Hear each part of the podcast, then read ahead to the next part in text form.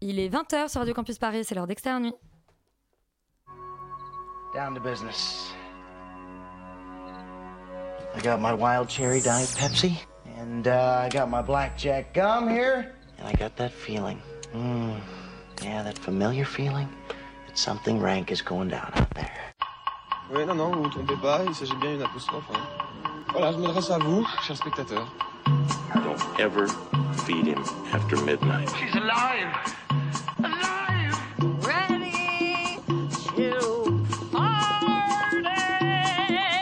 I'm sorry, Dave. I'm afraid I can't do that. I'm a man. Well, nobody's perfect. Qu'est-ce que c'est C'est pas quoi faire. Les acteurs sont à l'aise dans leur personnage, l'équipe est bien soudée, les problèmes personnels ne comptent plus, le cinéma règne. Vers l'infini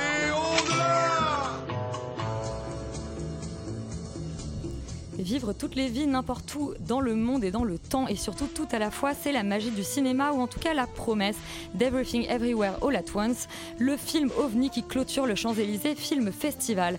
Félix a fait appel à ses doubles d'univers parallèles pour le couvrir et c'est à ça qu'on reconnaît la rigueur professionnelle d'une émission de qualité comme Extérieur Nuit. Alors ce soir, Yuri s'affranchit du temps pour revenir sur le devant de la scène. En pantalon cuir et mèche banane, il est Elvis pour Baz Luhrmann. Valentin, lui, se téléporte pour compresser les distances. Il est à Hong Kong, quelque part dans l'univers de Wong Kar à l'occasion de la, ressortie d'As Tears Go By. Pour Laurent, c'est direction les étoiles vers l'infini et au-delà. Depuis tout petit, il se rêve en ranger de l'espace et Pixar Disney l'a entendu. L'homme qui a inspiré Buzz l'éclair, c'est lui. Soleil brouille les, distances et parle avec les morts pour tenter de venir à bout d'un serial killer. Dans Black Phone et Rita, elle devient carrément une super-héroïne. Miss Marvel, c'est elle, Externe Nuit, c'est parti.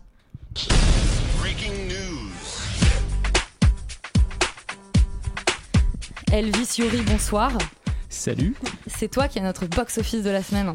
C'est moi et je ne vais pas imiter Elvis euh, à- au micro pour le moment, mais qui sait ce qui va arriver pendant l'émission. Euh, le film qui fait le plus d'entrées cette semaine, c'est euh, Buzz l'éclair avec 482 000 entrées, ce qui est pas ouf pour un film d'animation Pixar qui normalement va chercher le million, voire le million et demi euh, en première semaine en euh, temps normal. Là, ça veut dire que le film va faire ça, mais à la fin de son exploitation, ce qui est euh, vraiment pas dingue. En plus, l'écho du film n'est pas euh, archi positif. ouf, coup, Donc.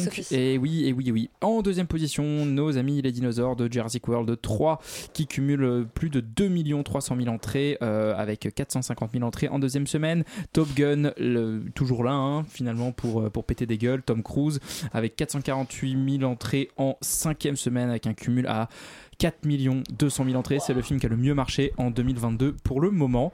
Euh, et en quatrième position, eh ben, je suis un peu content parce que c'est Elvis, euh, juste derrière, avec 343 000 entrées en première semaine. Ce, ce dont je me réjouis personnellement euh, pour un film de 2h40 sur un mec qui chante du rockabilly, c'est quand même intéressant. Finalement, Jurassic Park, Tom Cruise et, et Elvis, ça veut dire qu'effectivement, les dinosaures sont en très bonne forme, tout comme Laurent, notre petit Buzz, l'éclair, qui va nous Oui, le 14 heures de Paris. C'est tout moi, très en forme. Euh, du coup, en première position, c'est Irréductible qui fait 1070 entrées, ce qui est un démarrage finalement assez faible, mais il est quand même talonné de près par Decisions to Live, euh, dont on vous a parlé euh, dans les podcasts de Cannes, il me semble, On vous invite à écouter d'ailleurs ce qu'on en a dit.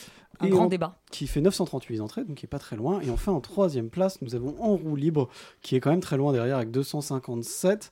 Euh, J'ai envie de vous parler d'un film qui s'appelle Le bruit du dehors. Euh, qui était peut-être tellement dehors que les gens ne sont pas rentrés dans la salle parce qu'il fait zéro entrée, mais quand même, pour sa défense. En fait, le film ne sort que vendredi, donc c'est normal. Ah, un peu de la malhonnêteté fait d'entrée. intellectuelle. C'est un peu de la malhonnêteté act- intellectuelle, mais pour la vanne, pour la vanne, je pouvais pas, je pouvais pas vraiment, euh, voilà, me, me permettre d'éviter ça. Euh, ça a l'air d'être une espèce de film d'auteur allemand extrêmement chelou avec euh, avec des gens qui parlent et qui ont l'air d'avoir des vies Et compliquées. qui sort un vendredi, genre. Ça, ça a l'air d'être d'un intérêt limité, sauf si c'est vraiment votre déviance. Pourquoi pas? Je sais pas si moi j'irais, probablement pas. Mais Laurent, toi, tu as surtout, euh, tu es en pleurs Oui. ce soir. Oui, j'ai une euh, terrible news à vous annoncer la mort euh, prématurée de Kanye Tarkin, le Alain Delon turc, comme, comme il était surnommé. C'est un- un- une, une star en fait du cinéma d'exploitation turc des années en vrai des années 50 jusqu'aux années 80, 90, même, même je crois que son dernier rôle date de 2020, donc c'est vraiment un forçat de- du, cinéma. Euh, il est connu particulièrement pour, pour son rôle dans cette euh, pantalonnade extraordinaire qui est Turkish Star Wars, euh, l'homme qui va sauver le monde. Je me rappelle pas du titre en turc parce que en plus je ne parle pas du tout turc, donc ma prononciation doit être affreuse.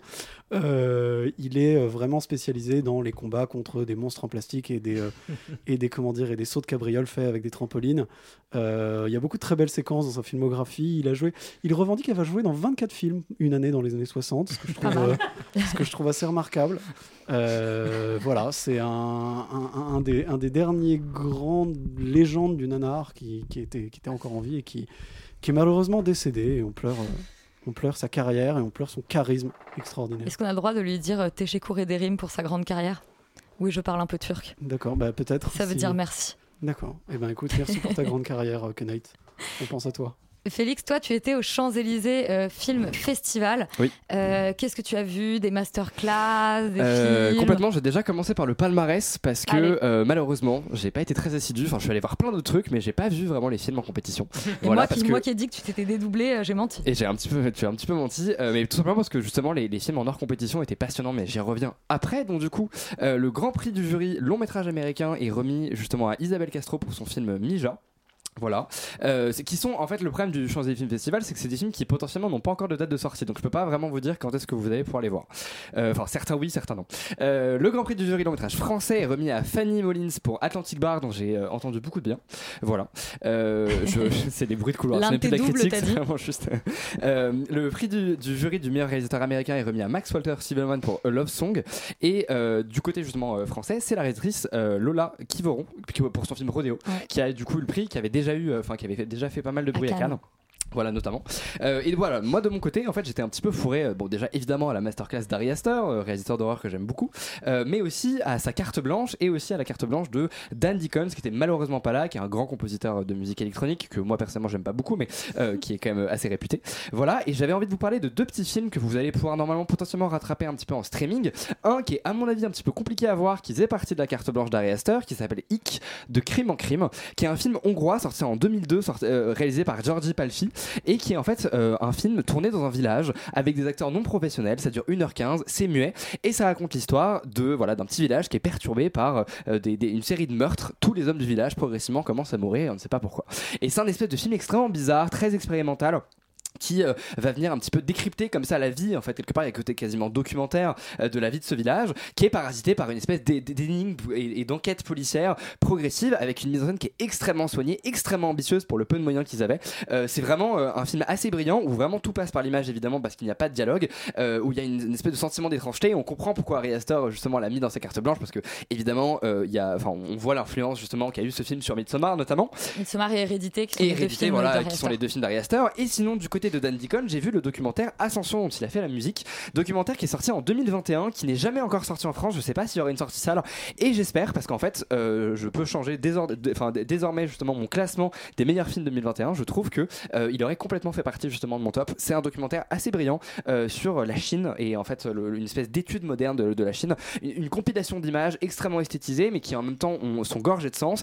Là aussi, il n'y a pas de dialogue. Enfin, par moments justement des bribes de dialogue à droite à gauche. Et le but, c'est juste de montrer un petit peu justement le- l'écart social euh, de classe qu'il y a notamment là-bas.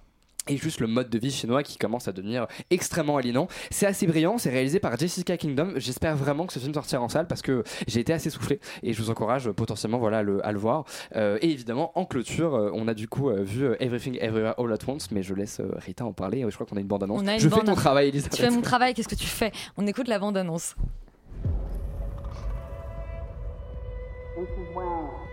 Mrs. Wang. Mrs. Wang. Are you with us? I am paying attention. Now, you may only see a pile of receipts, but I see a story. I can see where this story is going. Alors Rita, Oui. tu vas avoir la tâche un peu compliquée de nous résumer Everything Everywhere All at Once, Oui, oui, oui. Alors. euh, qui donc- sort le 31 août, on le dit, mais comme l'émission euh, sera en pause estivale à ce moment-là, on s'est dit que c'était important de vous en parler ce soir. Oui, surtout que ça vaut le coup pour le coup. C'est peut-être une manière de dire euh, quand vous rentrez de vacances, allez voir euh, ce film-là euh, à votre tour. C'est donc l'histoire de d'une famille immigrée chinoise aux États-Unis, une maman, un papa et leur fille, avec tous les problèmes qui, peuvent apparaître dans une famille immigrée, particulièrement avec la pression qu'on peut mettre sur la fille unique du couple. Ça part de là. Mais Ils ça tiennent part une très laverie. vite. Comment Ils tiennent une laverie. ils tiennent une laverie, voilà. Ils tiennent une laverie. euh, on n'a pas vraiment identifié la ville, mais enfin, c'est l'air d'être une banlieue euh, d'une ville où il fait chaud globalement, en Californie, j'imagine, dans le coin. Bref, c'est euh, ça part d'un truc très très basique. C'est euh, la maman fait les impôts le matin parce qu'ils ont un audit euh, dans l'après-midi euh, qui a l'air de les stresser tous, mais surtout elle. euh, je dis la maman parce que j'ai oublié les prénoms de tout le monde. Euh, Elle s'appelle Evelyn. Evelyn, ouais. Wang. Merci beaucoup. Bah, du coup, Evelyne euh, est très stressée parce qu'elle elle trouve que son mari fait trop l'idiot. Euh, elle trouve que sa fille euh, n'est pas exactement comme ce qu'elle voudrait. En plus, sa fille veut amener le- à, à une soirée euh, sa copine parce qu'elle est lesbienne ou bi, enfin en tout cas elle aime les meufs. Et du coup, euh, c'est pas trop le bon délire vis-à-vis des parents. Puis il y a son père qui arrive de Chine et ça fait très longtemps qu'elle l'a pas vu. Et Le père de la mère, du coup, ouais. Pardon, oui, le père de, d'Evelyne.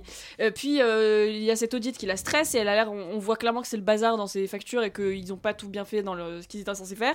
Donc on voit que c'est une journée stress. Euh, le thème de la journée c'est le stress et euh, c'est euh, le, le- le propice à euh, ce que le film part dans un truc assez fantastique où euh, en fait, Evelyn va se retrouver dans un espèce de multiverse, pas à la Spider-Man du tout, euh, pas- puisque cette fois-ci, elle va euh, euh, passer d'un univers à l'autre pour euh, récupérer les, les, les, les- les pouvoirs magiques, disons, enfin pas les pouvoirs magiques, les, je sais pas trop Les comment décrire ça, Les capacités de ses de ces doubles des autres univers. Pourquoi Euh, ben, C'est là où je vais peut-être ne pas dire pourquoi, parce que euh, je sens que c'est plus intéressant de le découvrir directement. Moi, j'avais pas, j'avais rien lu avant de le voir, si ce n'est que c'était une histoire de multiverse. On peut dire que le multivers est en danger. Voilà, c'est ça. Le multivers est en danger et euh, Evelyn, euh, qui se retrouve à devoir gérer ça, alors qu'elle a déjà d'autres choses à gérer dans sa journée, disons. Euh, c'est un gros gros bazar et moi je n'ai qu'une chose, c'est que j'ai envie de voir, parce qu'apparemment le film a été monté sur Premiere Pro, j'ai envie de voir comment est-ce que ça a été monté, comment est-ce que le scénario, il y avait quoi dans le scénario pour certaines des scènes, parce que c'est un gros bazar de n'importe quoi et il porte très bien son titre, même si c'est un titre très compliqué. Euh, c'est effectivement tout, partout et au même moment. C'est un. J'arrive même. En fait, en sortant, j'ai entendu, euh, quand le- le film, quand le générique a commencé, j'ai entendu que dans la salle, un général de tout le monde parce que c'était juste beaucoup de choses. Euh, maintenant, mon avis plus précis avec des mots plus cohérents, euh, c'est, je, pense que c'est un film qui, j'ai du mal à trouver des choses négatives à dire dessus parce que c'est euh, bourré d'imagination et de, choses qu'on a que j'ai jamais vues en tout cas moi au cinéma surtout que je m'aventure rarement vers la science-fiction donc peut-être Félix me corrigera sûrement mais enfin là c'est vraiment en termes d'originalité de scénario et même de mise en scène il y a hum, des trucs de mise en il y a des trucs de mise en scène tous les plans, tous les plans, il y a une idée ou quelque chose qui dépasse. Je pense que ça peut être épuisant. Enfin, moi, en tout cas, j'étais fatiguée à la fin de la séance. Surtout que c'est pas juste du fantastique pour du fantastique. Ça sert un propos qui est que, en, en vérité, les thèmes du film, c'est le trauma intergénérationnel. Comment est-ce qu'on transmet ou on essaye de, de- rompre en fait la, la transmission de ce qu'on a reçu de nos parents? Comment est-ce qu'on navigue dans un univers quand on n'est pas exactement ce que tout le monde voulait qu'on soit? Et euh, le méchant principal du film, et je ne spoilerai pas, mais simplement le méchant du film, euh, c'est la plus grande métaphore euh, doigt dans l'œil qu'au- qu'il puisse y avoir.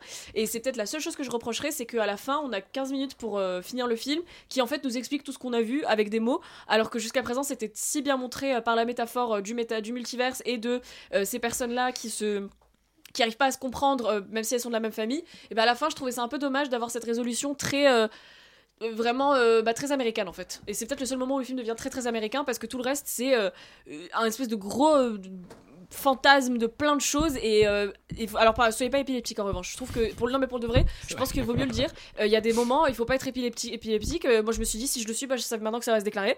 Euh, je ne le suis pas visiblement.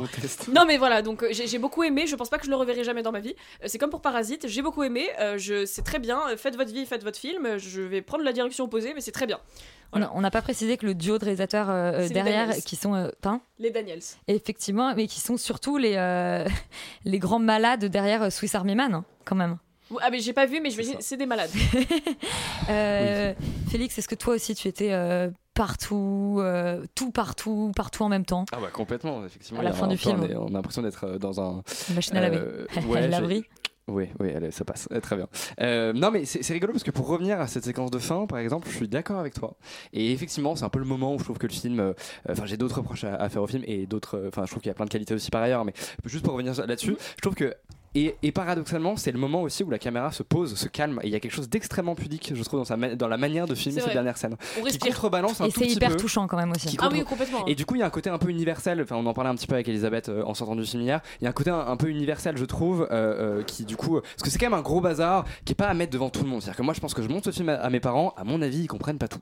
Euh, et c'est pas du tout un truc de mépris. C'est, je pense que c'est quand même un film qui, euh, comme d'ailleurs euh, Spider-Man Across the Spider-Verse ou des trucs comme ça, euh, enfin ou New Mais, mais Generation. c'est pas pareil, hein, pour le coup, faut pas, faut pas non, non, vendre comme c'est pas, complètement la, la même chose, mais je trouve que c'est euh, c'est le même humour absurde, voilà. c'est la même c'est la même voilà culture de, de, de briser la fiction effectivement, ce, ce, ce côté de on fait n'importe quoi et Mm. c'est pas grave, c'est quand même quelque chose de très euh, qui, qui- qui est amené par internet en fait en vrai, un petit peu. Et du coup, je suis pas sûr que ce soit un film qui puisse être compréhensible, euh, en tout cas dans sa globalité. Euh, on parle beaucoup voilà typiquement de premiers films, je sais pas TikTok ou Snapchat, je trouve ça débile de de, de, comment dire de catégoriser ce film là juste juste comme ça, mais je pense qu'effectivement il y a quand même cette influence là qui est très bien utilisée je trouve euh, et qui a infusé justement dans le récit et qui fait que le film je trouve est super et extrêmement léger.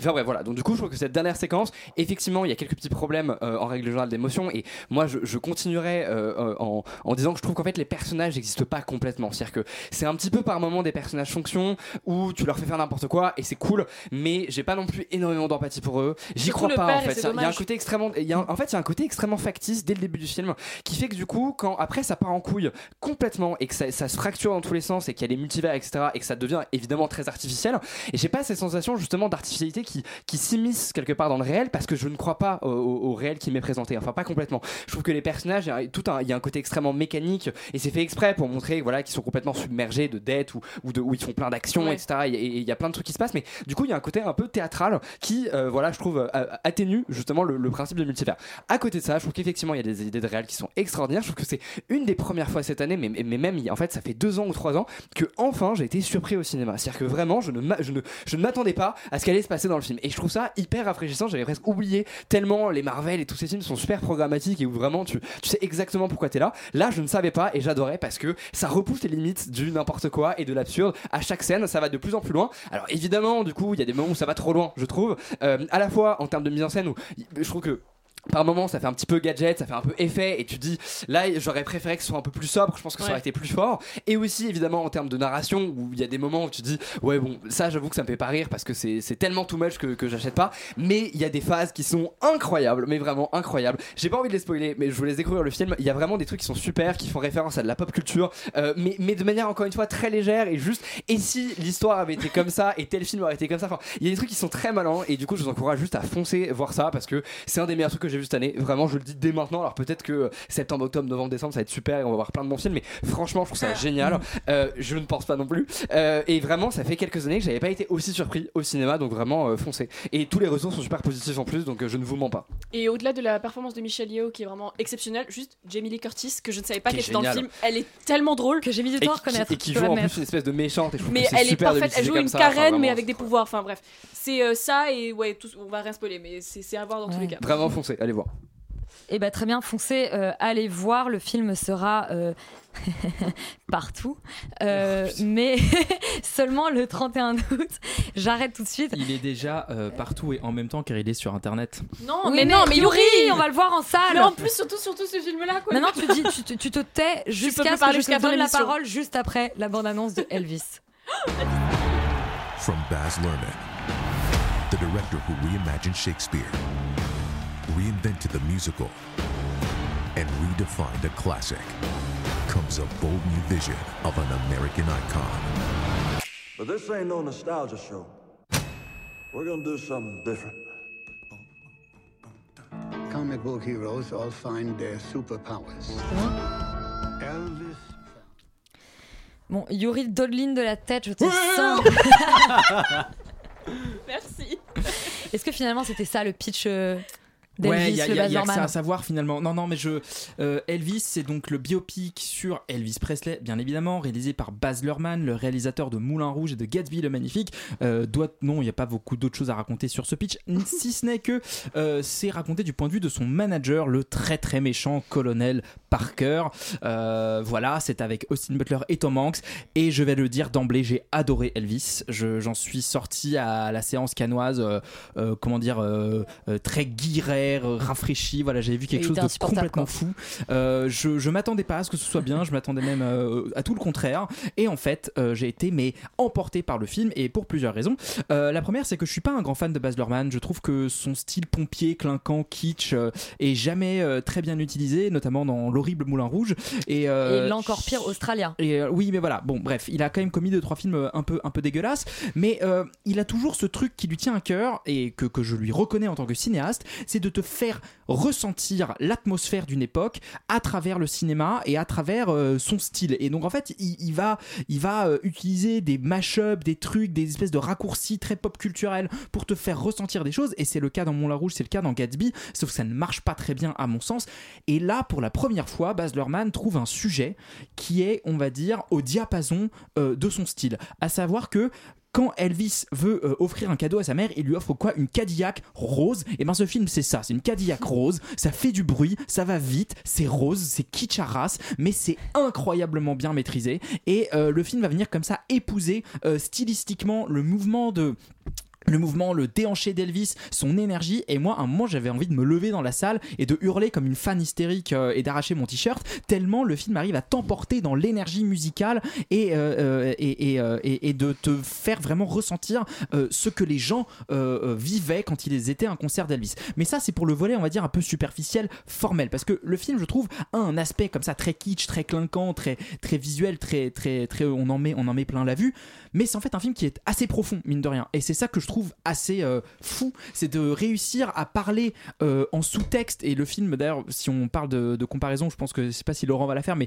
du, de Bob Burnham dans Make Happy, il y a un vrai truc sur leur- la relation avec le public et la relation toxique euh, que peuvent entretenir les entertainers avec le public, et, notamment le fait d'avoir comme ça, de, brasser toute l'histoire des États-Unis, de montrer comment en fait Elvis va arriver dans un paysage où euh, euh, il va inventer le phénomène de société qu'est le rock'n'roll et il va venir répondre à une espèce d'attente euh, d'une société qui en attend de se libérer, qui en attend de, en fait, qui n'attend que ça, qui est tellement guindée qu'elle n'en peut plus. Et en fait, cette énergie là, cette énergie transgressive, le film nous la montre brillamment.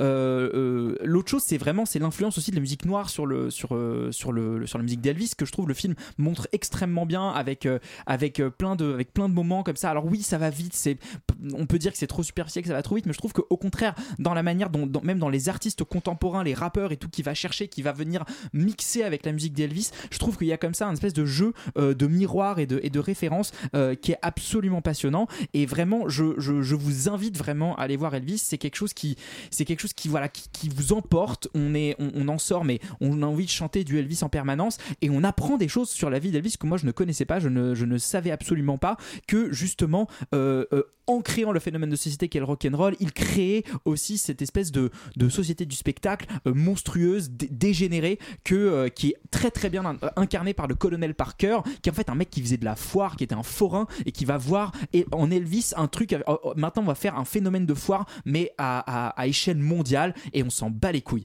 Et je trouve que ce truc-là est tellement bien montré, tellement euh, viscéralement exprimé dans le film que franchement, moi, à la fin, quand il montre les vraies images d'Elvis complètement obèse, boursouflé, enfin le mec est, est en, en- en fin de vie déjà et alors qu'il a 42 ans, il va pas bien du tout. En fait, on est bouleversé parce qu'on est là, ben, en fait, parce qu'on a été emporté dans ce voyage et dans, la- dans sa vie. Et rares sont les biopics qui arrivent, tel, qui arrivent à ce point à transmettre, je trouve, l'énergie euh, d'une existence. Voilà. Laurent, est-ce que toi aussi tu es monté à bord de cette Cadillac rose? Euh, écoute un peu, c'est-à-dire que je suis assez d'accord avec toi, Yuri, sur pas mal de choses, notamment sur l'énergie qui est véhiculée dans le film, sur euh, euh, le fait que Baz Luhrmann est probablement un bon choix, en tout cas pour une bonne partie du film, Il y a adéquation, parce que le côté, le côté vulgaire en fait globalement, Ouais. qui est de, de Baz Luhrmann colle très bien en fait avec, avec en tout cas une partie de la carrière d'Elvis et de son personnage, etc. et de, et de, de- de ce qu'il représente. Euh, je trouve qu'en effet le film a, a pas mal de qualités, comme tu l'as souligné un peu, c'est-à-dire que c'est un film qui est assez intelligent, qui arrive à prendre de manière euh, assez maligne l'histoire de Elvis à travers cette histoire du colonel, euh, du colonel Parker, qui est un personnage ouais, très sulfureux, très mythique, et justement de le montrer pas comme un super vilain, mais au contraire comme un personnage qui est un peu plus, un peu plus trouble, un peu plus sombre, qui Il y a un côté syndrome de Stockholm. mais qui, aussi, un peu. mais qui est pas là seulement pour enfoncer Elvis gratuitement. Enfin, il y a- il y, a un vrai, il y a une vraie espèce de symbiose un peu étrange. Euh, mais, mais donc du coup, je, je- voilà, je suis assez d'accord avec toi sur, sur, sur ton, sur ton constat, c'est-à-dire que le film est quand même, est quand même plutôt une belle réussite. Je, trouve qu'il est quand même pas empreint, enfin, il manque pas de défauts. C'est-à-dire que notamment, euh, c'est quand même assez académique dans sa narration, dans la manière dont c'est raconté et dans ce que ça raconte.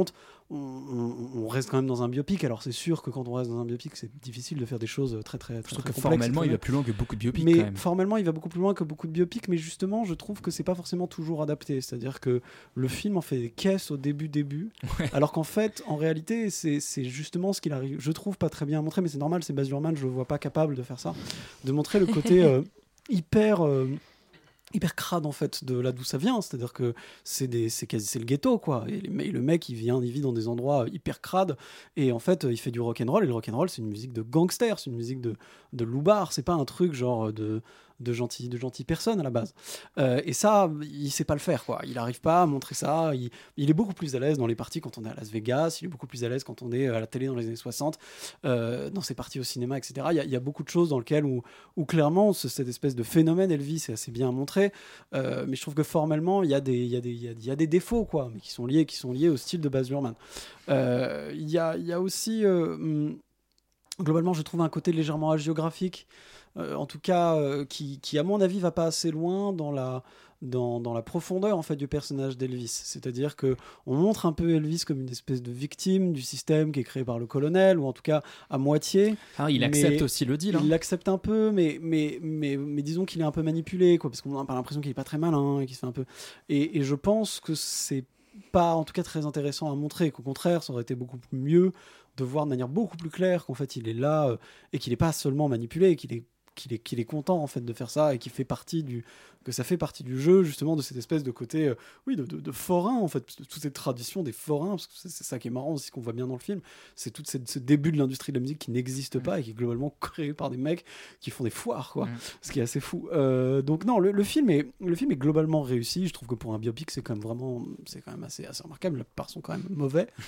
Et, euh, et donc celui-là coche quand même beaucoup de cases pour, pour montrer qu'il est réussi. Mais voilà on n'est pas devant un très grand film on n'est pas devant un chef-d'œuvre absolu. Non, non, mais on c'est- est devant un- une belle expérience de cinéma, un tout beau biopic un- une bonne expérience de cinéma et quelque chose qui est assez agréable à regarder ce qui est suffisamment rare comme ça donc je pense qu'il faut y aller quand même Et Austin Butler est incroyable non incroyable. incroyable, non je sais que d'où il sort ce mec je sais pas De mais- Carrie Diaries, le préquel sur Sex and the City. d'accord Et c'était le mec de Vanessa Hudgens pendant longtemps. Voilà. Merci Rita pour Merci, cette Rita. information. Et maintenant ton avis sur Elvis Euh, bah moi j'aime pas les biopics musicaux euh, parce que euh, je trouve que c'est jamais très très intéressant de faire un biopic euh, sur des gens qui créent de la musique. Là ce qui est bien c'est qu'Elvis ne crée pas de musique, la plupart qui, de, des musiques qu'il a il les a à peu près volées à des personnes noires et euh, bah, si concrètement là c'est pas très bien montré mais enfin bon passons. C'est Mais c'est surtout pas complètement vrai en fait les premières oui mais après non oui, non, après non, mais après, quand même, il a fait ses succès de départ. euh, On le montre bien sur Oui, le fait que c'était un montré, mec ouais. blanc qui donc il pouvait passer à la télé Ah, et faire des concerts sur la musique des noirs. et le pauvre Arthur Crudup est mort euh, clochard alors que bon enfin bref oui. Mais donc, euh, part- partant de là, j'avais quand même très hâte parce que euh, Elvis, c'est pas un chanteur à mes yeux, enfin, c'est plus un chanteur à mes yeux. Elvis, c'est devenu euh, la figure des mecs gros qui marient des gens à Vegas. Non, mais pour de vrai, aujourd'hui, la plupart des gens ne, peuvent te citer une demi-chanson de- d'Elvis parce que c'est devenu une icône de pop culture tellement euh, débile et absurde que ça ne veut plus rien dire que de parler de la musique d'Elvis et de ses débuts. Euh, et, en fait, à part quelques grands titres qui sont restés, il est resté comme une figure de Vegas avant tout. Et moi, j'adore les idées, euh, de, les, films qui parlent de personnes qui n'ont pas de sens. Partant de là et mettant Baz Luhrmann à la réalisation, comme vous avez très bien expliqué, qui est du coup quelqu'un de très ostentatoire, bah, j'avais très hâte et en vrai de vrai, j'ai adoré. Déjà parce que formellement, effectivement, il fait n'importe quoi et il a le budget pour le faire. Et moi, pour moi, quand on a le budget pour faire n'importe quoi, et ben on devrait. Euh, quand- non, mais c'est vrai, quand on a le budget pour faire n'importe quoi et qu'on a carte blanche comme Baz Luhrmann, se permettre de venir et de faire, mais vraiment, la- juste le, le logo d'intro du film, c'est tellement too much Qui a de dû coûter tout. des millions à lui tout seul. Mais hein. oui, mais c'est- génial. Et moi, je tant qu'à faire des films qui coûtent une somme débile d'argent, autant faire des choses comme Elvis euh, ou plutôt qu'un Marvel. Parce que Acheter des Cadillac roses. voilà, acheter des Cadillac roses. C'est une très belle métaphore. Donc voilà, au-delà de ça, euh, donc j'aime beaucoup l'extravagance de ce film. Et euh, pour moi, 2h40, ne pas m'ennuyer, c'est compliqué. Là, il y a de quelques petites longueurs, mais franchement, sinon, ça, on voit pourquoi ça doit faire 2h40. Et en fait, vu que le kitsch ici est totalement assumé, bah, c'est même plus forcément du kitsch grossier, c'est vraiment juste ça colle ce qu'on nous montre. Parce que oui, Elvis, il dansait dans des tenues pires que ABBA, alors que c'était avant les 70s. Et c'était, enfin, après, pile, ça commençait les 70s, quoi. Et, et c'est c'est un mec qui s'est fait manipuler du début à la fin. Est-ce que c'est vrai, est-ce que c'est pas vrai? Mais en fait, je m'en fous parce que les biopics, je cherche pas à lire une page Wikipédia ou autre. Je cherche juste à avoir un truc qui, moi, me, me divertit en l'occurrence, et ça, ça a été le cas.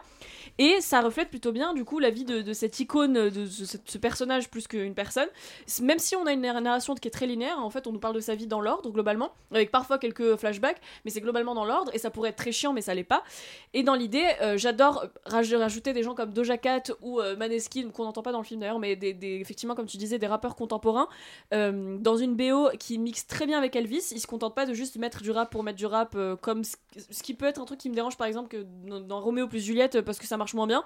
Ici, ça a totalement sa place. Et quand Elvis euh, pète un câble et fait Trouble sur scène euh, avec euh, une espèce de, de- Il a la mer rouge devant lui avec d'un côté les noirs, de l'autre côté les blancs, et après c'est le bazar, il fait l'inverse de Moïse. Ça, ma métaphore n'a pas de sens. Euh, où en gros les gens vont commencer à se, se battre les uns avec les autres, et il y a la police qui arrive, et il, il se déhanche, et, et il se met au sol, et il fait l'amour avec le sol globalement. Euh, bah, moi, cette scène, je l'ai trouvée splendide. Ouais, je sais, j'ai dit Cette beaucoup scène de est incroyable. Cette scène est scène est incroyable. exceptionnelle. La police vient le chercher et lui il continue et il est vraiment en transe, tout comme quand il était petit, qu'il allait voir les, les concerts dans les églises euh, faits par les pasteurs noirs et qui rentrait en transe avec eux. Et juste, c'est sublime. Effectivement, Austin Butler est très fort. Euh, Tom Hanks ressemble à Harvey Weinstein, ce qui me perturbe. Euh, Mais c'est le premier rôle de méchant de Tom oui. Hanks. et même, et franchement, C'est pas ça- vrai, tu n'as pas vu Cloud Atlas. Ouais, bah, c'est pas forcément un rôle de méchant. Enfin là, c'était un vrai gros rôle de méchant et, et, et en plus j'adore le, le voir en pyjama d'hôpital en train de jouer à la roulette et de dire des trucs en mode j'ai fait ce petit garçon. euh, je- Oui, je- mais c'est pour rebondir, rebondir justement par rapport à ça, pour rebondir ce que sur ce que disait Laurent, toute cette extravagance du du début, elle est aussi induite par le fait qu'il est en train de triper sous morphine, Oui. euh, ce personnage. Il, il fait une crise cardiaque, on lui plante de la morphine dans Il le peut bras. être aussi juste dans un film de Baz Et-.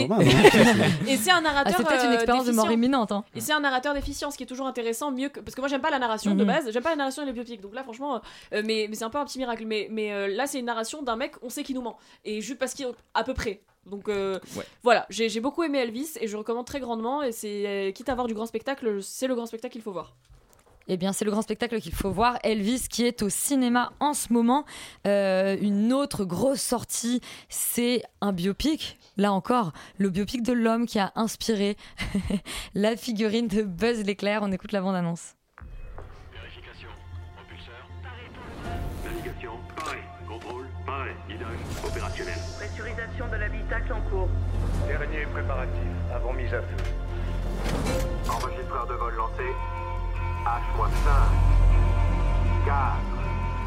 3. 2. 1.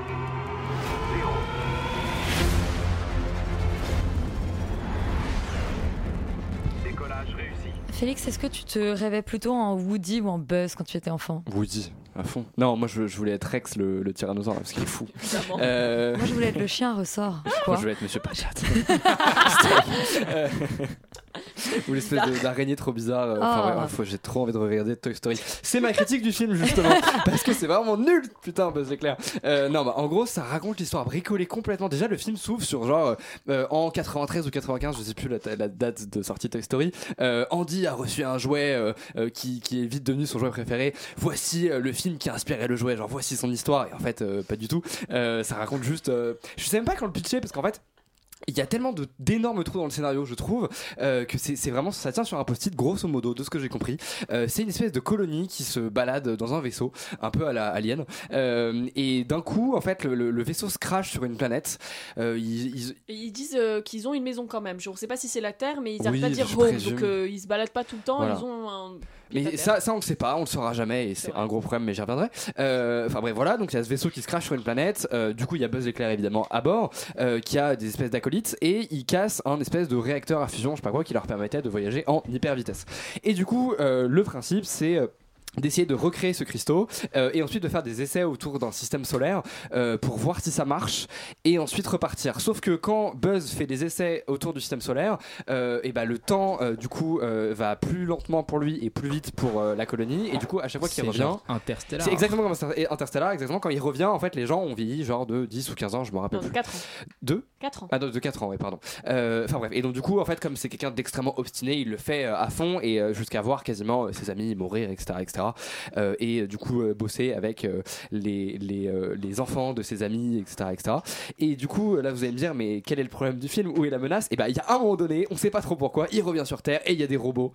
Bah, Zorg, en fait, le méchant, du coup, qui est déjà dans Toy Story, qui arrive et grosso modo capture la base et ils doivent essayer de le tuer et découvrir un peu qui c'est, etc. etc. C'est vraiment n'importe quoi, rien n'est expliqué.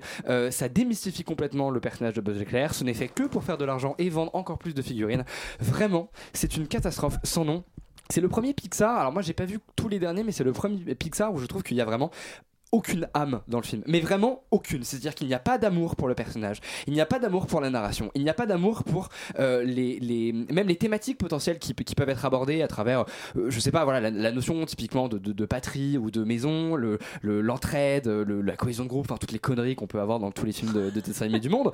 Euh, et là, il n'y a même pas d'amour et il n'y a même pas de côté un petit peu touchant. C'est-à-dire que vraiment, je, n'ai eu aucune émotion de A à Z alors que j'ai quasiment pleuré à la fin de Toy Story 4. hein. Donc du coup, c'est pas euh, le fait que j'ai pas d'âme, hein. c'est juste, je trouve que c'est foncièrement mauvais.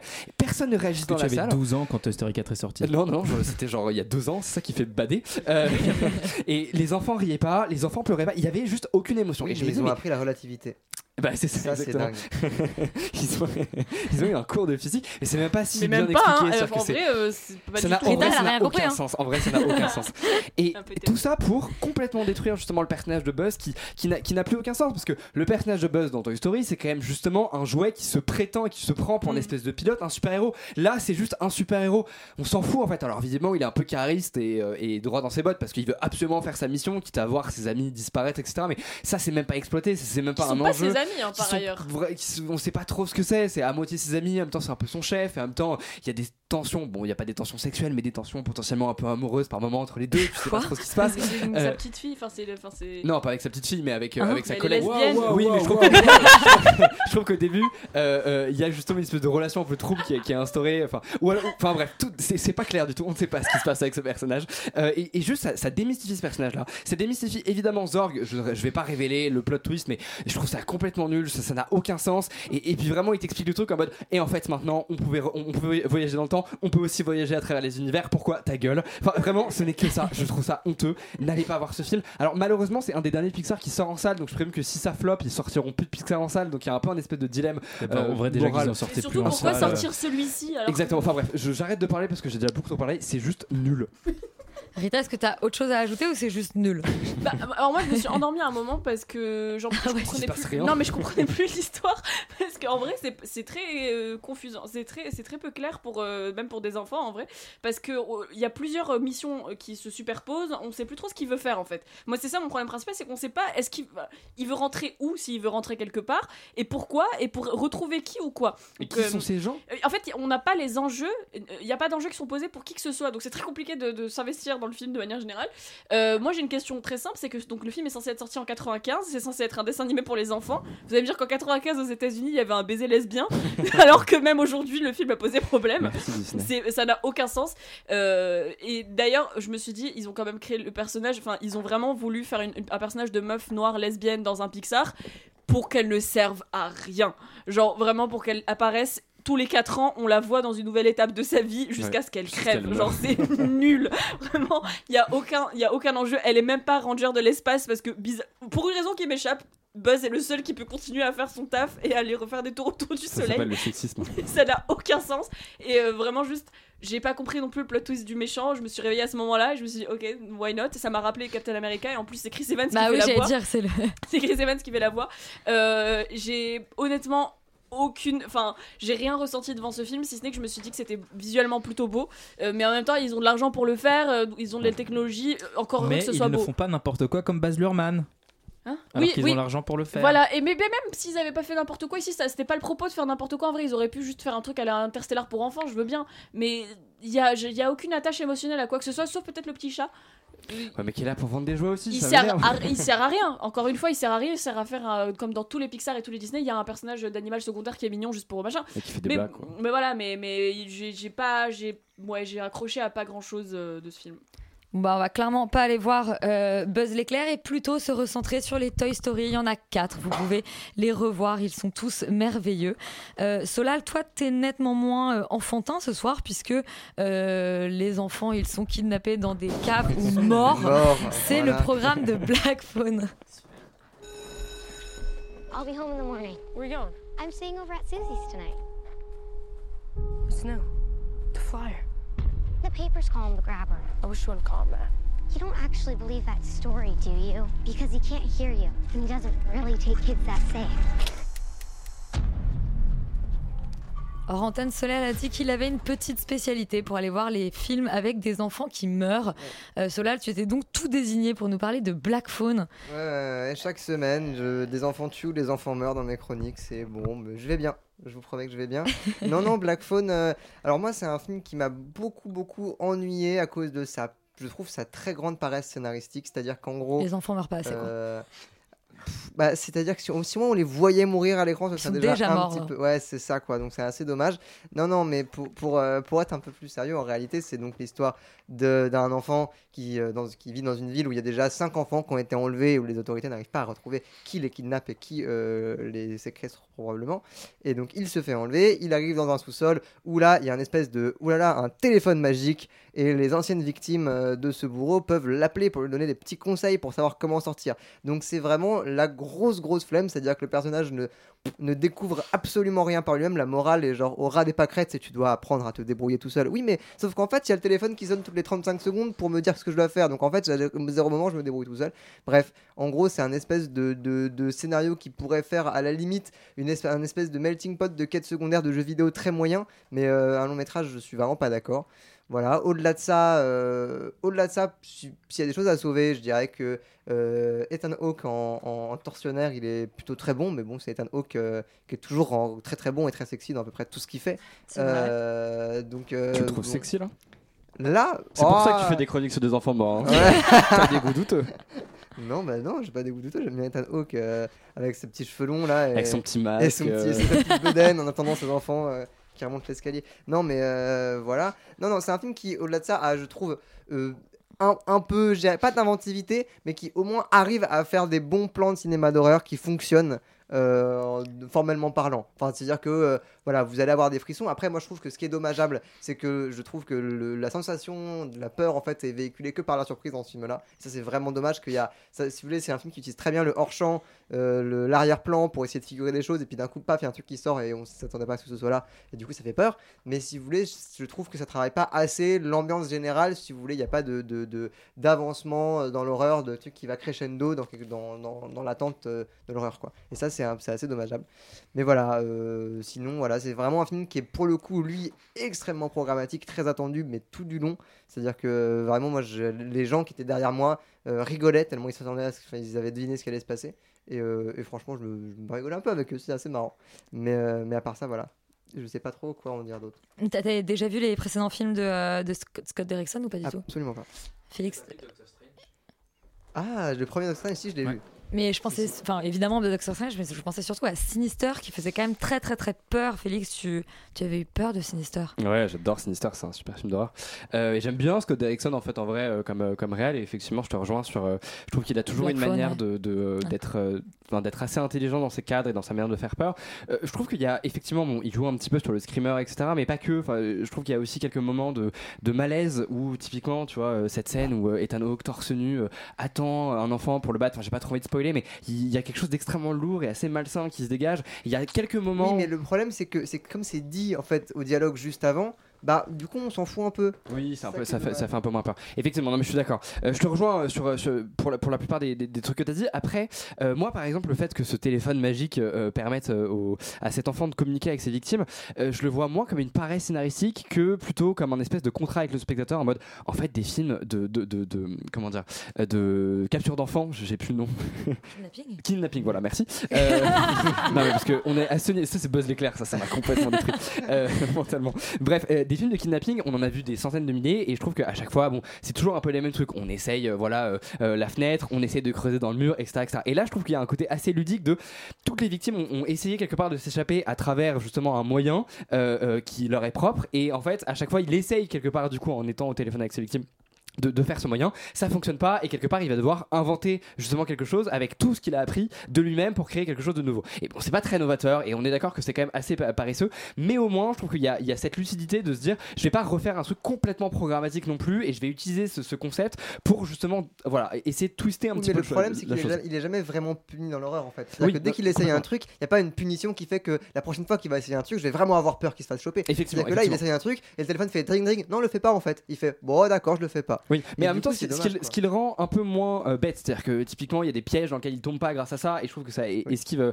esquive un petit peu du coup les clichés. Mais je suis d'accord avec toi, euh, typiquement, il y a un moment, je, je, je, je dis rien, mais euh, où il se, fait- il se passe quelque chose parce que justement, il essaie de s'enfuir et ça marche pas forcément. Et effectivement, tu t'attends à une espèce de punition hardcore et pas vraiment. Et du coup, en fait, lui, il fait pas si- peur que ça. C'est-à-dire qu'en en soi, il joue bien, il y a un masque, etc. Enfin, il y a quand même quelque chose de terrifiant, mais on le voit pas être complètement psychopathe. Et je trouve que ça, mine de rien, c'est un problème.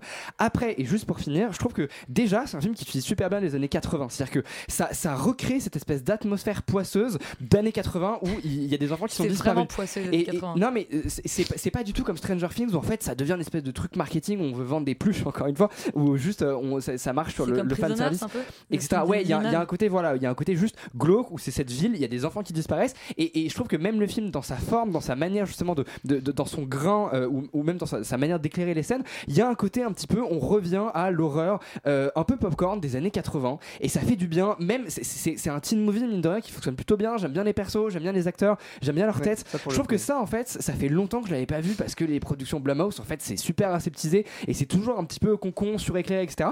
Et là je trouve que mine de rien, il y a un tout petit, il y a un début d'atmosphère. Alors c'est pas du tout parfait. Effectivement, je te rejoins Solal sur tout ce que tu as dit. C'est en vrai, c'est pas du tout le film du siècle et allez pas forcément voir Black Phone, mais je trouve ça quand même un peu honnête et surtout voyez Sinister de Scott Derrickson que je trouve super.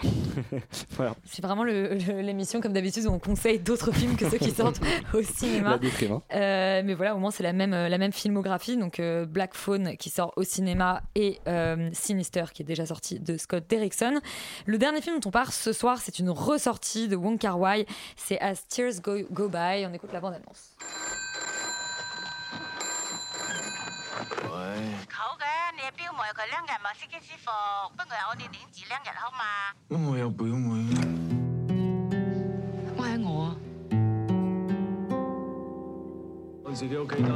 Alors, toi, Valentin, tu as décidé de snober toutes les sorties de la semaine et d'aller plutôt voir une ressortie. Alors tu es d'une malhonnêteté intellectuelle folle puisque je t'ai demandé ce que je devais aller voir pour compléter le programme et je me suis dévoué pour aller voir effectivement finalement, cette t'as ressortie. échappé, euh, t'as échappé à Buzz l'éclair, Eh donc ben, euh, c'est pas a plus priori, mal. j'ai vu un meilleur film. donc Je suis très heureux de mon choix, aussi snob soit-il. Euh, non, oui, tu l'as dit, effectivement, c'est une, une ressortie euh, de deux films, il me semble, de, De Wong Kar-wai, de voilà. Wong dont euh, ce As Tears Go By, euh, qui est son premier film. Et c'est un premier film qui est un petit peu euh, un film oublié dans sa filmographie, dans le sens où c'est un petit peu, et j'y reviendrai, il y a un contexte quand même très particulier de production autour de ce film. C'est pas exactement le début de sa filmographie euh, au sens strict du terme. Euh, c'est un film qui, du coup, est sorti en 88, euh, qui raconte l'histoire de la pègre, euh, d'une partie de la pègre euh, hongkongaise, de notamment deux acteurs principaux, enfin de deux protagonistes, un petit peu tricards dans la pègre hongkongaise, qui vont du coup prendre des raclés et se demander quel est le sens de leur vie globalement. Et au milieu de ça, on aura un personnage féminin, donc Maggie Chung, qui sera plus tard révélé évidemment dans In the Mood for Love et voilà starisé dans, ce film-là avant une carrière à l'américaine en tout cas à l'international. Et c'est un film qui est assez intéressant. Pour plein, plein de raisons, mais le premier tient, euh, comme je disais, au contexte et au projet même du film, parce qu'en fait, c'est un remake d'un film de Scorsese. C'est le remake de Mean Streets. Euh, Eh oui. et, et donc, ça éclaire vraiment beaucoup la manière dont il euh, bah, va tourner son histoire, et du coup, par euh, principe à la fois de similarité et euh, de différence, de tout ce que ça dit du contexte de l'époque et de tout ce que ça dit de son style à lui dans la manière dont il se réapproprie un certain nombre de choses. Euh, c'est un film qui est du coup à la fois très américain et très, bah, très nouvelle vague américaine, en fait, très nouvelle Hollywood dans sa manière de concevoir les personnages notamment, dans leur fêlure, dans leur fragilité, dans leur variation d'opinion et, de, et de, dans leur progression narrative qui est un petit peu compliquée. Et en même temps, c'est un film qui est extrêmement hongkongais. Pour, pour, le, pour, pour contexte, c'est un film qui était produit par Patrick Lam, qui est un, grand réalisateur de, de thriller, notamment hongkongais, qui était un des grands personnages euh, dans la production euh, pour faire émerger cette nouvelle vague hongkongaise qui est arrivée à la fin des années, au milieu des années 80. Donc ce film-là est en plein dedans.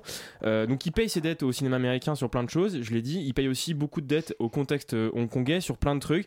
Ça passe notamment par un foisonnement d'idées et d'impressions visuelles qui sont vraiment impressionnantes. Il y a une un fourmillement euh, d'i- d'idées euh, visuelles, que ce soit dans l'utilisation des couleurs qui sont extrêmement symboliques tout le temps, euh, dans le, les, montages, parce qu'il y a des jump cuts en permanence et il y a une utilisation du montage qui est hyper intuitive et hyper organique en permanence, ça crée vraiment une impression de, à la fois de rupture et, euh, et d'une narration qui est très éclatée. Enfin, c'est très intéressant à suivre et c'est très différent surtout de, de ce que Wong Kar Wai fera par la suite. Et ça, c'est quand même un point qui est intéressant parce que à la fois, euh, on le retrouve complètement dans certains thèmes, notamment dans l'utilisation, euh, dans, ce qui raconte du temps et de la mélancolie du temps qui passe, etc., et de l'idée de potentiellement passer à côté de son, existence, de pas exister euh, suffisamment.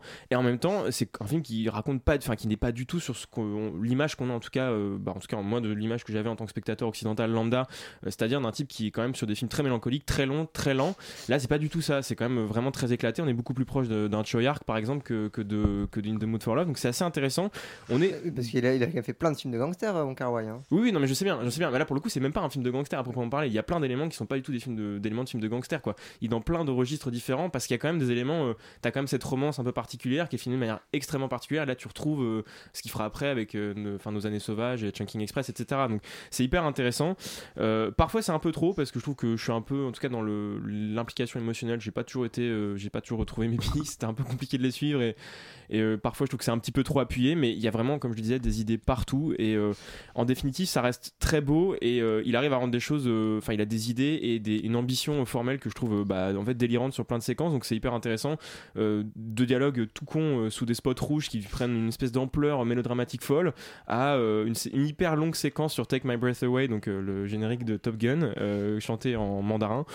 Voilà, il y, a- il y a plein d'éléments euh, réjouissants dans ce film et du coup, bah, pour tous les gens qui aiment bien Wong Kar Wai ou qui euh, bah, voudraient bien un peu aborder le cinéma hongkongais de l'époque, c'est intéressant du coup. Soleil, est-ce que tu rejoins Valentin sur Astir's Go By? Tu Alors- l'as décou- déjà, tu, tu l'avais déjà vu ou c'est euh, Alors moi je l'avais déjà vu et je l'ai revu pour l'occasion et je peux dire que merci d'avoir refait le son de ce film qui était mais horrible. euh, alors moi, je me suis posé la question parce que je trouvais ça un peu compliqué. Ah ben le, le son était, enfin le son de la version euh, que moi j'avais déjà vue était vraiment très étouffé, très dans les basses fréquences et là c'était beaucoup plus agréable à écouter quoi. Même ils ont euh, un peu retouché au couleur de ça. De toute façon, euh, la plupart des films de, de Wong Kar Wai sont passés ou vont passer par la petite étape de réétalonnage, notamment Fallen Angels qui est passé, de Moon for Love aussi. Et donc c'est autour de celui-là. Et ce film-là qui était donc jamais sorti au cinéma, en tout cas en Europe, et donc c'est l'occasion de le découvrir. Tu disais qu'en fait, il y a un truc assez amusant, c'est dans, dans l'histoire de sa sortie, c'est qu'en fait effectivement c'est un espèce de remake de Mimi Street. Et en fait dans le personnage principal, donc c'est Andrew Il est joué par Andrew Lowe, qui euh, sera dans Infernal Affairs ensuite, dont Scorsese fera un remake. Fera le remake, ouais. Donc ça c'est il les y a une espèce de truc de, de- de boucle qui est assez intéressant. Bref, euh, donc non, alors déjà, c'est un film qui, donc, qui est donc en gros le premier film de Wong Kar Wai et qui, disons, euh, est déjà euh, symptomatique, ou en tout cas, on sent déjà les prémices formelles à peu près tout ce qu'il va faire, et on sent, et ce qui est très agréable avec ce film-là, c'est qu'en fait, si on est un peu fan de Wai, et que, ce qui est complètement mon cas, on, si vous voulez, on, voit un cinéaste s'amuser, créer des choses, essayer des trucs, il y en a qui marchent, il y en a qui marchent pas, voir ce qu'il va réutiliser derrière. On voit déjà, il y, y a des plans qui pourraient être sortis de Junkin Express déjà, qui pourraient et qui pourraient être dans Mood for Love aussi. Et il y a beaucoup de choses qui sont très éclatées dans ce truc-là. Moi, ce que je trouve, ce qu'il arrive déjà à faire dans ce film-là et qui fera encore beaucoup mieux après, c'est justement d'arriver à utiliser des scènes toutes bêtes ou toutes banales et euh, formellement, enfin par le biais en fait de la forme du cinéma, à les rendre soit euh, d'une puissance dramatique extrême, soit de les rendre quasi universelles ou de leur donner un propos philosophique sans avoir à même pas utiliser le montage. C'est-à-dire qu'un seul plan peut être en lui-même, enfin peut changer de sens pendant qu'il est en train de défiler. Enfin, c'est un truc assez impressionnant, je trouve, chez ce cinéaste-là en particulier. Et voilà. Et, euh, et au-delà de ça, justement, moi j'ai l'impression que euh, sans ce film-là, il n'aurait jamais pu faire for Love parce que j'ai l'impression qu'en fait, c'est un film qui s'amuse justement à, euh, à filmer, je vais dire une espèce de périphrase un peu bizarre, mais qui, qui va utiliser des éléments, de, de, de- pas de la rom-com, mais du film d'amour pour filmer les, les gangsters et les éléments du film de gangsters Ouais, pour filmer la- les relations amoureuses. Et ce qui, ce qui va arriver dans la suite de son cinéma, notamment dans les trois films qu'il fera euh, dans les années 80-90. euh, Happy Together, euh, Checking Express et Fallen Angels. En fait, c'est complètement ce style-là. C'est-à-dire que c'est un mec qui va s'inspirer complètement de tout le cinéma chinois qui arrivait avant lui, euh, qui était déjà inspiré de Melville, et donc qui vient d'une tradition du film de gangster, notamment dans les séries B, et qui va l'utiliser pour justement filmer l'amour euh, par ce prisme-là. Donc tu recommandes très fortement à la fois euh, Assir's Go By au cinéma ressorti, mais en fait première sortie européenne, Oui, et puis de- le cinéma de et Wong Kar De Wai. toute façon, vu que vu qu'il y a une nouvelle En ressortie général. de Wong Kar Wai toutes les euh, tous les six mois maintenant, euh, tous ces films sont quasiment euh, visionnables au cinéma à peu près tout le temps. Eh bien, vous n'avez plus d'excuses pour découvrir la filmographie de Wong Kar Wai. Et on termine cette émission avec une série. C'est Miss Marvel. Il y a une nouvelle série Marvel, bah, tu vois, tous les six mois, toutes les semaines, peut-être Ah ouais, même maintenant. On écoute la bande-annonce.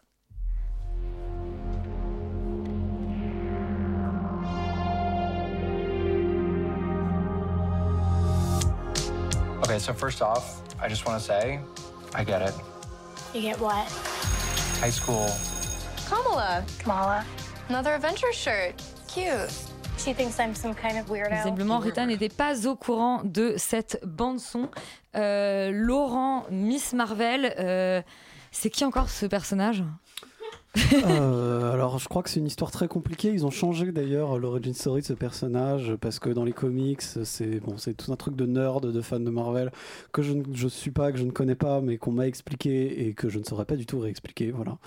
Euh, toujours est-il que ce personnage, c'est le personnage de Kamala, qui est une euh, jeune femme au lycée pakistano-américaine qui vit à Jersey City, donc en face de New York, dans la communauté pakistanaise de Jersey City, et qui un jour, par un concours de circonstances, euh, bon voilà, parce que sa grand-mère euh, lui a envoyé du Pakistan une babiole, euh, se retrouve avec des super pouvoirs un peu nuls, mais des super pouvoirs quand même. Et donc on va la voir évoluer dans sa petite vie de lycéenne teen movie et euh, avec euh, des super pouvoirs gentillets, avec des gens qui La diffraction de la lumière voilà, avec des gens qui vont, qui vont vouloir, qui vont vouloir essayer de la récupérer son pouvoir pour rentrer dans leur dans leur monde parallèle. Enfin bon, bref. euh, Encore des mondes parallèles, c'est le troisième ce soir. En fait, j'ai même pas envie d'en discuter trois heures parce que globalement, euh, en fait, le problème de la série, c'est que la série ne parle pas de ça et que euh, et que cette série, en fait, ne cherche qu'à faire de la représentation de cette communauté pakistanaise musulmane de Jersey City. Euh, ce qui en soit pas complètement inintéressant. hein. Je dois dire, pourquoi pas faire un film sur ces gens-là Pourquoi pas faire un film sur la partition de l'Inde et pourquoi son impact a eu a eu énormément d'importance dans l'histoire de l'Inde et du Pakistan, etc. Parce que c'est des histoires qu'on connaît pas en, en Occident, tout simplement, alors que souvent on est globalement assez responsable. Donc c'est euh, tout ça, tout ça est, est un- est une espèce de substrat très intéressant, mais je trouve que la la série en fait montre manière euh, éclatante la limite euh, de la recherche de représentativité. C'est-à-dire qu'en fait, si on ne fait que ça, eh ben, on s'emmerde ferme et il ne se passe globalement rien. On est en fait devant une série qui essaye de faire une série teen movie de super-héros qu'on peut qu'on aurait pu imaginer classique euh, en, en se basant sur ce, que, ce qui est fait notamment sur Spider-Man chez Marvel. Mais là, en fait, on n'en est même pas là. C'est-à-dire que on a une, un mauvais teen movie avec des personnages de teen movie extrêmement stéréotypés, avec et avec un autre côté euh, des super-héros franchement un peu faibles, avec des pouvoirs un peu claqués. Euh, et et, le, deux, le- les deux en fait sont même pas vraiment bien mixés parce qu'en fait clairement tout ce qui intéresse le- les, gens qui ont fait cette série, c'est de montrer euh, des mecs, qui, des gens qui vont à la mosquée et, euh, des gens qui vont au Pakistan, euh, qui jouent de la musique. Et je sais pas, ça c'est ça, ça n'a aucun intérêt et on s'ennuie ferme euh, parce que dans le fond euh, montrer tout ça c'est bien mais raconter des histoires c'est mieux ça aurait été mieux qu'ils fassent ça Rita, tu es aussi déçue que Laurent par cette Miss Marvel Bah, J'étais optimiste au premier épisode parce qu'il y avait un côté très comic book euh, dans le premier épisode, mais qui n'a pas été suivi du tout. c'est vrai que la réelle est pas trop mal Oui, ça pour le coup, c'est je trouve ça et même la, la mise en valeur justement bah, du côté représentation, la mise en valeur euh, des, des esthétiques et des lieux euh, donc de cette communauté là est super intéressante. Je trouve ça très cool. Pareil, ça, se- il y a- le quatrième épisode se passe au Pakistan et on n'a pas euh, un peu comme dans Moon Knight qui est pareil une série très nulle, mais on a on, on- adoré a le mérite, a le mérite. Voilà, j'avais bien aimé le mérite le début et surtout a le mérite de nous pr- présenter des zones géographiques du monde sans le prisme américain dessus, ce qui est rare, euh, surtout dans un blockbuster Marvel. Après, il n'y a pas d'histoire effectivement. Et euh, elle est choupie, hein, la personnage principale euh, Kamala, mais je- j'en ai rien à faire et il n'y a pas d'attache émotionnelle à ce truc. Et c'est très drôle d'avoir vu ça la même semaine que Everything Everywhere All at Once, parce que c'est encore des histoires de trauma générationnel entre des mères et des filles euh, qui sont de la communauté d'une manière ou d'une autre d'Asie, exportées aux États-Unis. Et en plus, il y a une histoire de multiverse ish dedans, donc c'est assez rigolo d'avoir vu les deux. Pas la même qualité, pas la même originalité. Là, ce que je sauverais encore une fois, oui, c'est vraiment bah, la question de représentation, mais à ce moment-là, faites-moi un court métrage et ce sera très bien et sans parler de super-héros parce que là ça ne sert à rien les super-héros. Euh, ce qui est dommage à part référencer euh, deux trois trucs euh, de films que j'ai même pas vu des éternels c'est pas c'est pas ouf. Euh, c'est concrètement oubliable et c'est un peu le problème la Marvel ils sont dans du flux constant de, de, de- contenu. Ces trois dernières années on a eu un truc Marvel tous les mois. Une série ou un film et c'est assez embêtant parce que aucun n'est bon. Yuri. Moi, j'attends avec impatience She-Hulk. L'histoire Oui, ça a l'air la- horrible. L'histoire de la cousine de Hulk, avocate. Mais faisons n'importe quoi, Ça a l'air, mais, Mais c'est vraiment hideux. et affligeant en termes de- d'effets spéciaux et de trucs. Mais vraiment, euh, limite, je, c'est comme ralentir devant un accident, euh, ce truc. Et ben on verra si on le couvre ou non. On n'est peut-être pas obligé non plus de s'infliger tous les dérivés euh, Marvel et Star Wars euh, qui existent. Externus c'est terminé. On remercie Suzanne d'avoir réalisé l'émission et puis euh, à vous d'avoir dit n'importe quoi dans des micros. Et puis euh, qu'est-ce qu'il y a? Est-ce qu'on parle pas vite fait de Decision to Live euh, dans les dernières versions qui nous restent Mm, On a dit au début qu'on avait couvert le débat. Euh, donc on vous renvoie vers votre podcast Canoa et on se, surtout vous restez sur Radio Campus Paris. Bonne soirée. à la semaine prochaine